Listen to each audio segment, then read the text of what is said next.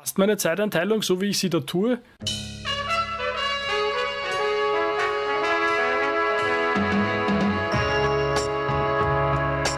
Ich möchte wieder mit einem Input von Cal Newport starten, wo er nämlich gemeint hat, wie wichtig es ist, sich einfach die verfügbare Zeit ein bisschen zu überlegen und einzuteilen. Und ich glaube, das macht total viel Sinn, weil selbst wenn man es übertreibt, hat man nicht viel mehr als 50 bis 60 Stunden die Woche. Und ich glaube, das ist ja eigentlich schon viel zu viel. Und ich weiß auch, dass du da einiges äh, machst sozusagen auf der Ecke und dass du sehr konkrete Vorstellungen hast davon, wie du deine Woche gestaltest. Und es war ein Aufhänger natürlich auch E-Mail. Man muss jetzt dazu sagen, das Buch war jetzt nicht ganz druckfrisch. Er hat ja ein späteres Buch, wo es nur um E-Mails geht und wie man am besten E-Mails wieder los wird. Aber was uns der beiden ins Auge gestochen ist, war eigentlich die Situation, dass da jemand, ich glaube, waren es 14 Stunden die Woche mit E-Mails verbringt und dann schon ganz stolz darauf war, wie wenig Zeit er mit E-Mails verbringt. Und ja. genau damit möchte ich es auch schon zu dir rüberwerfen eigentlich.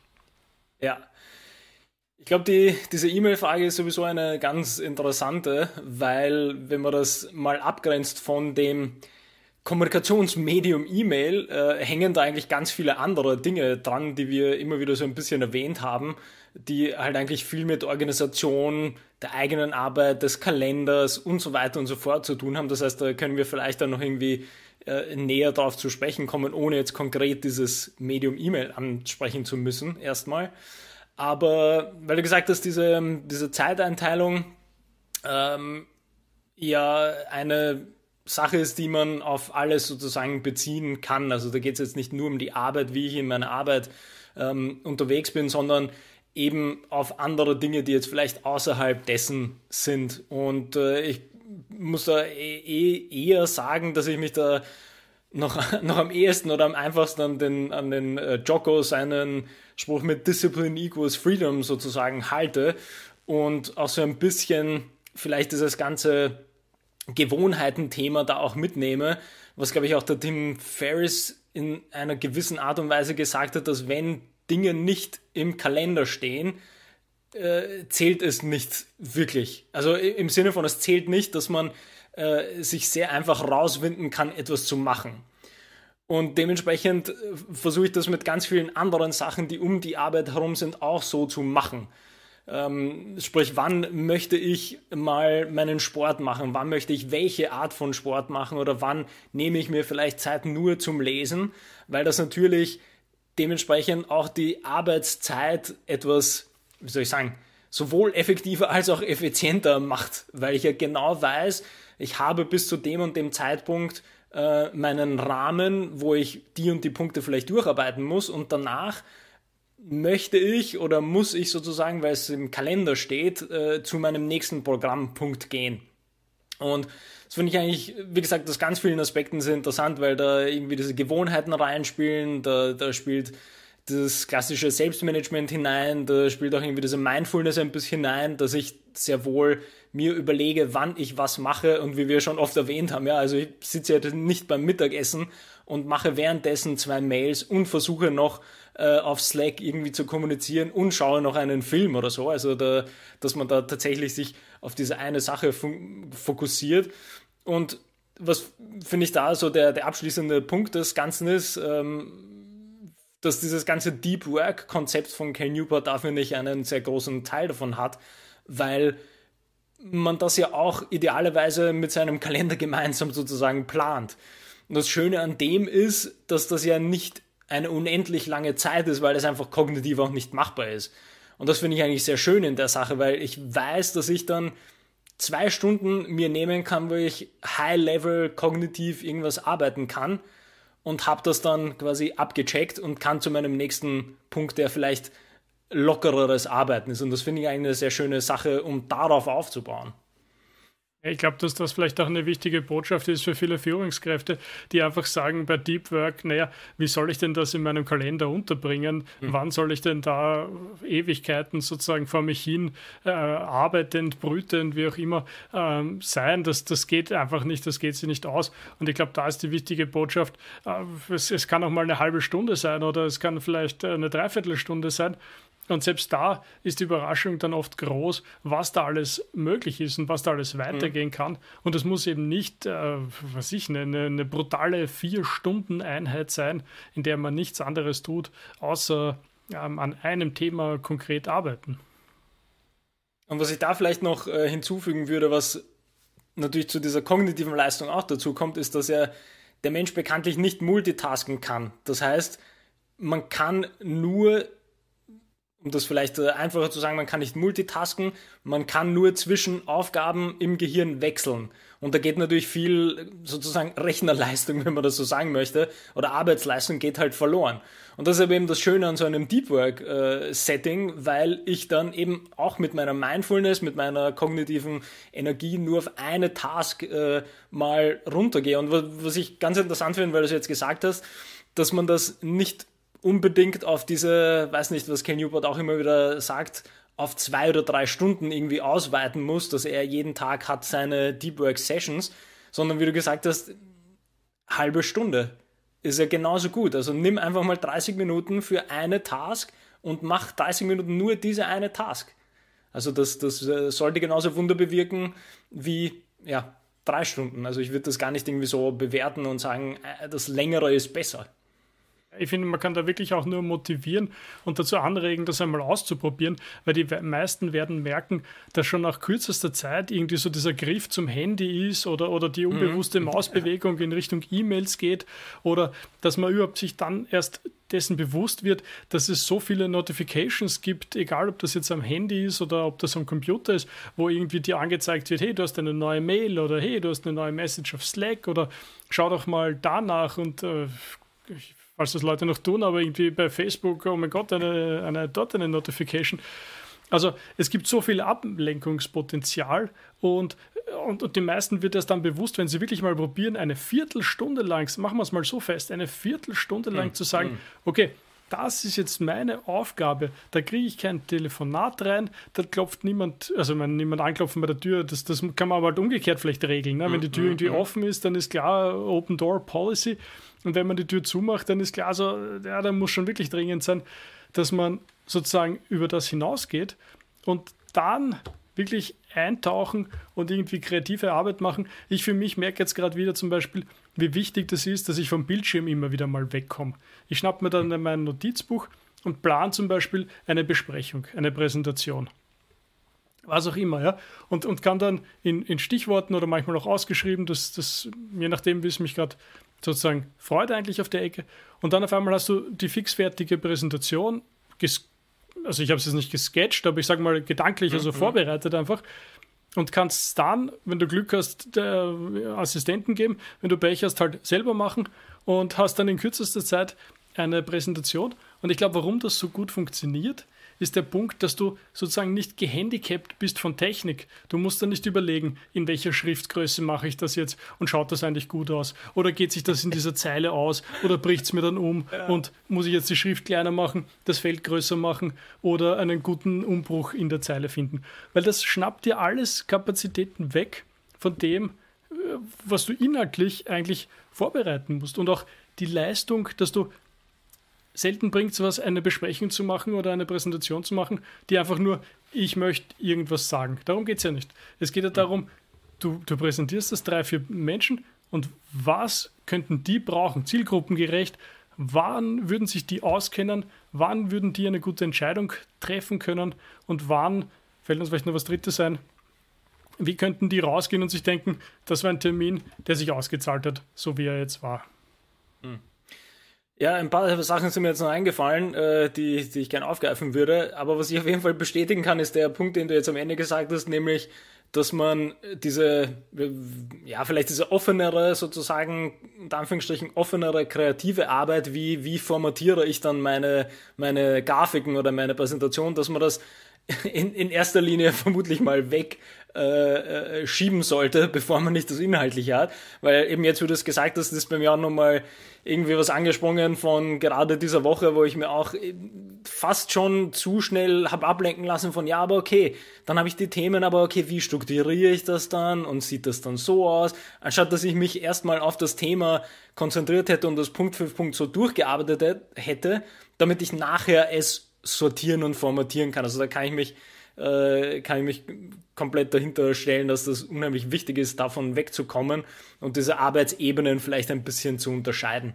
Ähm, zwei Dinge, die ich sehr auch interessant finde, weil du es weil erwähnt hast, wo wir, glaube ich, noch mal im Detail vielleicht drüber nachdenken können, ist einerseits diese technische Ebene, wie du gesagt hast, dass man wegkommen muss davon, also ähnlich mit diesen Formatierungen, wo ich mir dann wieder gedacht habe, was ich jetzt schon seit sicher dem Sommer oder vielleicht sogar schon länger mache, ist ähm, auch anhand eines Artikels, den wir vielleicht schon mal besprochen haben, äh, glaube ich auch Tim Ferriss irgendwie weitergeleitet, also ganz lange äh, sozusagen Productivity Hack zu äh, Telefon Notifications, also Handy Notifications primär.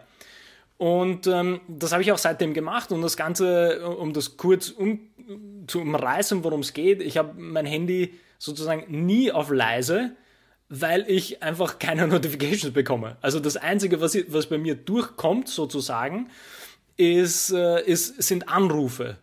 Und von denen bekomme ich jetzt nicht so viele, beziehungsweise in Klammer gesetzt, wenn ich in einer Besprechung bin, dann habe ich einen eigenen, also das ist quasi so eine iPhone-Geschichte, gibt es ja diese Fokus-Modi, die man einstellen kann. Da gibt es quasi einen einzigen Fokus-Mode, wo nicht einmal Anrufe durchkommen. Ja, also von keiner Person. Das heißt, das ist das Einzige, was bei mir irgendwie ausgegrenzt ist. Aber sonst ähm, habe ich gar nichts tatsächlich. Also das Handy bleibt immer laut, ich vergesse es nie wieder anzumachen sozusagen, weil ich es nie leise mache. Aber der Punkt ist, dass einfach keine Notifications kommen. Also es gibt keine Sounds. Es gibt vielleicht von ein oder zwei Messenger-Apps erscheint es vielleicht am Bildschirm, aber selbst da nur ohne Ton, beziehungsweise nur, wenn ich aktiv draufgehe. Also es poppt quasi nicht äh, am Bildschirm auf. Und wieso ich das quasi einleite, weil es, finde ich, immer sehr interessant ist, das Gegenteil zu sehen. Also es ist natürlich ein, eigentlich ein ganz lustiger Bias, weil ich, dadurch, dass ich das jetzt ein halbes Jahr oder dreiviertel Jahr mache, ist es für mich voll normal, dass ich einfach keine Notifications habe, weil wozu? Also so die grundlegende Frage, wozu bräuchte ich die ganzen Notifications? Und das ist aber dann um, umso interessanter, dann Kollegen zu sehen oder Freunde zu sehen, die das aber dann noch sehr wohl haben. Und dann frage ich mich immer, wie, wie geht, wie machst du das? Wie, wie machst du das, dass du irgendwie ständig äh, klingelt dein Telefon mit irgendwie WhatsApp hier und Slack dort und deine E-Mails klingeln sogar durch oder dein Kalender klingelt die ganze Zeit durch. Und ich frage mich dann immer, wie, wie das geht. Und jedes Mal, wenn ich zurückfrage mit, ja, aber, aber, aber wieso hast du das noch an? Also ich habe alles abgedreht kommt dann immer diese Standardantwort mit Ja, aber weil sonst, weiß nicht, verpasse ich irgendwas oder ich bekomme so viele E-Mails, die muss ich halt bearbeiten.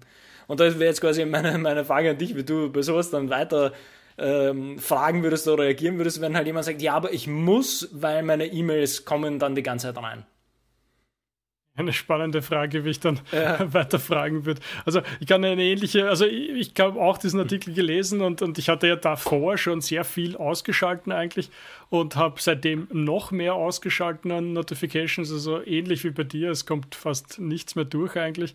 Vor allem, wenn ich das Handy nicht in der Hand habe. Also ja, am Bildschirm erscheint noch die eine oder andere Nachricht, das schon, aber eben üblicherweise der Default-Modus von meinem Handy ist mit, äh, mit dem Display auf dem Tisch sozusagen. Und, und was ich sagen wollte, ist, äh, in der Firma irgendwer höher oben hat äh, so eine klassische Apple Watch, glaube ich, ist es, oder vielleicht, vielleicht ein ähnliches Produkt, und, und hat dort alles drinnen, also von Slack angefangen bis zu ich weiß nicht was. Und, und ich war auch komplett fasziniert und habe wahrscheinlich mit großen Augen geschaut, so, aha, und, und was machst du dort oder warum? Oder naja, das, das ist halt quasi dafür lebe ich und das ist, das ist das Wichtigste so ungefähr, dass ich hm. keine Slack-Nachricht versäume. Und das so, ja, okay, also ich meine, verstehe ich. Äh, je nach, also vielleicht ist es sogar einzusehen, je nach Position. Also irgendwie, wenn du halt als, als, als ja, Teamlead zum Beispiel Ansprechpartner bist und dafür sorgst, dass die anderen nicht hängen und sozusagen in Produktivitätsschleife bleiben, weil wenn was aufpoppt, dann brauchen sie zeitnah eine Antwort drauf und können dann erst weiterarbeiten. Who am I to judge zum Beispiel, ne? Ja, aber da würde ich kurz einhaken, weil das ist eigentlich genau die wichtigste Frage, glaube ich, die man stellen muss, wenn du jetzt gesagt hast, man ist quasi so Teamlead oder eben in einer Führungsposition. Da würde ich nämlich konkret sagen, dass das einfach eine, eine schlecht organisierte Kommunikationsstruktur ist. Weil wenn es nämlich etwas ist, das wirklich, wirklich, wirklich dringend ist, dann muss man oder wäre es vermutlich einfacher für alle Beteiligten zu sagen, dann ruf mich bitte sofort an. Alles, was unter Stufe äh, superrot ist, lass es weg. Also es gibt ja genauso Unternehmensstrukturen, wo es dann heißt, auch vom Leadership her, du bekommst das Vertrauen, die Sachen so zu lösen, wie du es für richtig hältst.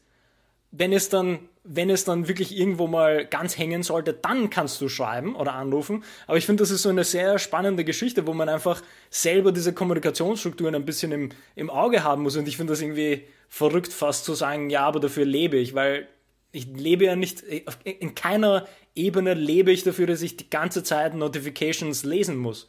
Also das ist keine, das hat nichts mit Leadership zu tun, dass du von A bis Z erreichbar bist. Das, das heißt nur, dass die Menschen nicht alleine arbeiten können. Würde ich jetzt mal. Also nur quasi organisationstechnisch. Ja, also da lässt sich sicher viel organisieren. Zum Thema Organisation über Telefon, wir haben alle keine Telefone.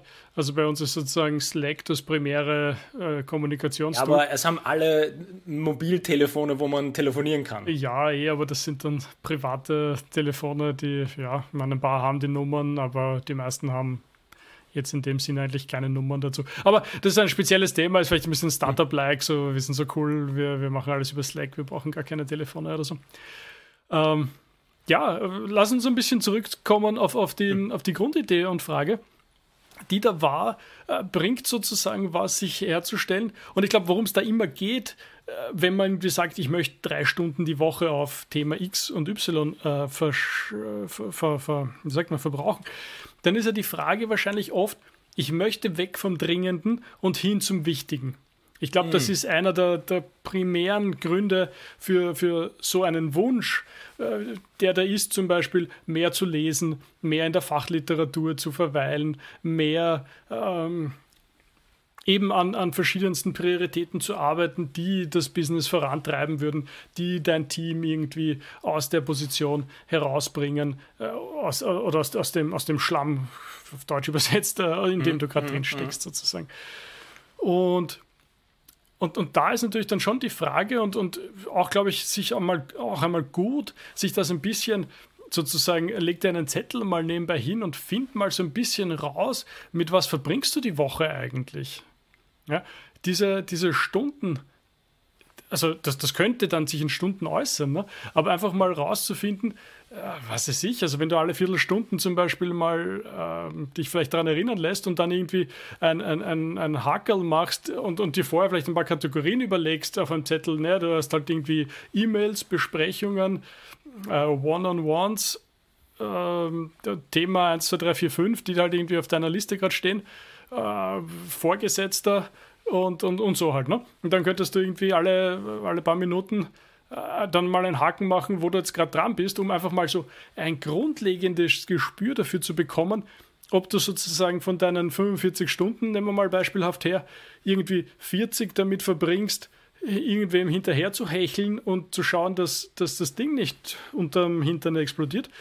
Oder äh, hast du da Zeit, um irgendwie aktuelle Entwicklungen zu behandeln, um strategische Überlegungen anzustellen, um an wichtigen Themen zu arbeiten, die die Zukunft verändern werden. Je nachdem, ob du Sales-Aktivitäten dabei hast, hast du, bist du auch im Sales tätig und machst da entsprechend genug.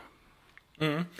Ja, das ist eigentlich, da sind wir fast wieder dort, wo wir, wo wir die Folge begonnen haben, nämlich, dass man erstmal dieses, wie immer, dieses Bewusstsein dafür schaffen muss, wie denn die Woche an sich äh, aussieht. Und ich sage jetzt ganz speziell nicht Arbeitswoche, sondern die Woche an sich aussieht, weil ähm, das gehört nämlich auch dazu, finde ich. Wenn man das Ganze mal versteht und diesen, diesen Überblick sich hat oder darüber tatsächlich reflektiert hat, genauso wie du es jetzt gesagt hast, da reicht es ja einfach einmal, ein Papier neben sich den ganzen Tag mitzuführen äh, oder liegen zu haben und einmal mitzuschreiben, eben, wann habe ich was gemacht, wann habe ich in der Arbeit begonnen, wann habe ich meine Mittagspause gemacht, was habe ich nach der Arbeit gemacht, um das einfach nur mal zu verstehen, okay, mit was, was verbringe ich überhaupt Zeit, weil dann kommt nämlich genau das, was du gemeint hast.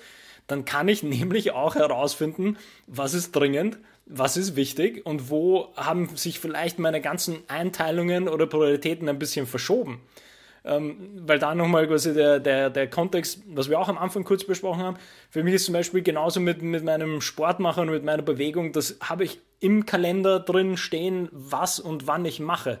Das heißt, es gibt dann nicht mehr die Möglichkeit, dass ich sage, ja, aber heute habe ich keine Lust. Sondern na, das ist für die Woche vorgeplant, da gibt es einen Trainingsplan oder einen bestimmten Ablaufplan, den ich dann irgendwie in der Woche durchmache und dann weiß ich, wo das wie eingeteilt ist.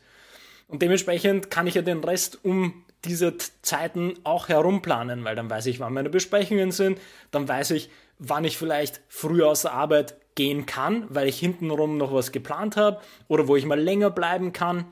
Also das, das gibt einem ja, äh, wie, wie es ja Joko sagt, dieses Discipline equals Freedom. Also das gibt einem ja die, die, die Freiheit dann wirklich Dinge zu machen, weil ich dann genau weiß, eine Stunde Sport gibt's und das war's. Also da muss ich mich nicht mehr darum kümmern, sondern ich habe diese eine Stunde gemacht.